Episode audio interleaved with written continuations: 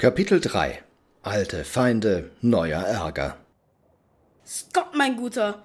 Längsseits Backbord aufkommen mit einer Schiffslänge Abstand. Ei, Captain. Langsam dreht die Klunkerkiste bei und treibt schließlich in einiger Entfernung längs zum anderen Schiff. An Deck sind etwa ein Dutzend Gestalten zu sehen, denen das Glück und die Erleichterung ins Gesicht geschrieben stehen. Eine große Frau mit wallenden, salzgebleichten Haaren baut sich an der Reling auf und winkt. Ahoi! Euch schicken die sieben Winde. Ahoi da drüben. Wer seid ihr? Und was bei allen Zitterungen ist euch denn widerfahren? Ich bin Branka Sturmbraut. Wie bitte? Das ist doch ein Künstlername. Oder, Captain? Psst, still jetzt. Und das hier ist meine Mannschaft, die tapferen Männer des Forschungsschiffs Donnerkeil. Wir sind der Spur einer alten Legende gefolgt und wollten uns gerade daran versuchen, einen Schatz zu bergen, als uns verruchte Meereshexen verführen wollten. Die hatten aber nicht mit der Sittsamkeit und Tugend meiner Mannschaft gerechnet. Und als ihnen dann klar wurde, dass sie keine einzige Seele meines Schiffes kampflos würden ernten können, da hetzten sie ihre Schoßtiere auf uns. Schreckliche Monster aus den finstersten Meerestiefen wälzten empor, dass das Meer nur so sprudelte, als würde es kochen. Mit peitschenden Schwänzen, mahlenden Riesenscheren und unbarmherzigen Tentakeln zerfetzten sie die Aufbauten und ließen uns hier in dieser toten Flaute zurück. Wir hatten mit dem Leben schon abgeschrieben. Oh, das ist schlimm. Aber jetzt sind wir da. Bevor wir euch bergen, was für einen Schatz wolltet ihr denn heben, wenn ich fragen darf? Und wie überhaupt hier mitten auf dem Meer? Ja, über das Wie müsst ihr mir aber zu schweigen gestatten. Ein paar Geheimnisse müssen um der Berufsehre willen Geheimnisse bleiben. Was wir jedoch suchten, kann ich euch verraten. Die Legende besagt, dass einst die ersten spanischen Entdecker große Mengen Goldes und anderer wertvoller Dinge aus dem Süden mitbrachten und westwärts von hier irgendwo in den großen Mangrovensümpfen versteckten. Aha.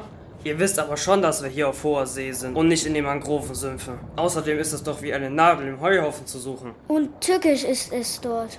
Bissige Krokodillinger. Hungrige Kannibalen. Und Riesenmücken. Und, alle trachten nach eurem Blut. Ja, natürlich. Aber der Schatz, den wir hier suchen wollten, ist eher so etwas wie eine Karte. Eingraviert auf einer Kanonenkugel. Die zu bergen dürfte dank unserer Spezialausrüstung ein leichtes sein. Schweiglümmel. Um dich kümmern wir uns noch. Ja, was ist denn nun los mit dem Bengel? Na, da kann die Alte lange suchen. Du unverfrorener, respektloser Schuft. Hat man dir denn überhaupt keinen Anstand beigebracht? My Lady verzeiht, er. Nein, nein, schon in Ordnung. Er soll sprechen. Warum sollte unsere Suche nicht erfolgreich sein, Matrose? Na, weil sie offenbar irgendeiner vor euch gefunden hat. Und ich, ja, hab sie ihm abgekauft. Für zwölf Fässer Sauerkraut. Was? Captain, seht!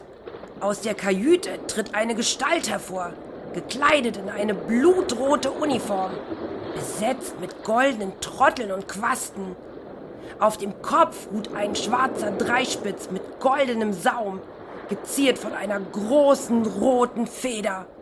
Die blauschwarzen Locken fallen dem finster dreinschauenden Mann bis auf die Schultern. Nun tritt er an die Reling. Das sehe ich selber, du Hirni.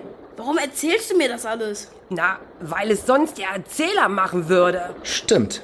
Jedenfalls mustert der Unbekannte die Crew der Klunkerkiste kurz und dann, als würde er sich an etwas erinnern, gibt er ein schauerliches Piratenlachen zum Besten. Kein Zweifel. Der Unbekannte an Deck der Donnerkeil ist kein geringerer als El Norris, El Boris, El Schnorris von Boris. Was ist denn das für ein Hansel da? Kennt ihr den etwa? Du hast etwas, das mir gehört, du unwissende Landkrabbe. Die Bedeutung des Gegenstandes, den du dir angeeignet hast, übersteigt deinen menschlichen Verstand bei weitem. Geht klar, Chef. Kannst fangen? Ach, vergiss es, kann nicht werfen. Captain, können wir nicht einfach weiterfahren? Captain! Noch immer starr vor Schreck, dem alten Erzfeind wieder begegnet zu sein, weiß der arme Kapitän gerade weder ein noch aus. Erst Steuermann Scott vermag ihn wieder zu Sinnen zu bringen. Captain, Äh, ja, natürlich. Leinen los. Ach nee, wir haben ja nirgendwo angelegt. Captain, bitte. Man kann sich nicht immer aussuchen, für wen man arbeitet. Ginget ihr ohne uns, wäre das unser sicherer Tod. Und das nur um der alten Feindschaften willen? Captain, sie hat recht. Also ich finde sie nett. Mhm. Außerdem hat sie auch voll das coole Äffchen. Habt ihr gesehen? Papalapap, ich werde... Nee. Oh, macht nur so weiter, ihr. Captain, da habt ihr aber einen besonders spannenden Fang gemacht. Naja, jedenfalls habt ihr gar keine andere Wahl, als zu kooperieren. Zufällig nämlich habe ich die Informationen zu der Kugel von einer ganz besonderen Expertin für spanische Legenden aus der Entdeckerzeit. Und nach einiger Überzeugungsarbeit war sie sogar dazu bereit, sich unserer kleinen Schatzsuche anzuschließen. Ist es nicht so, Gouvernantin? ihr blöfft. Und wenn nicht, werdet ihr euer blaues Wunder erleben.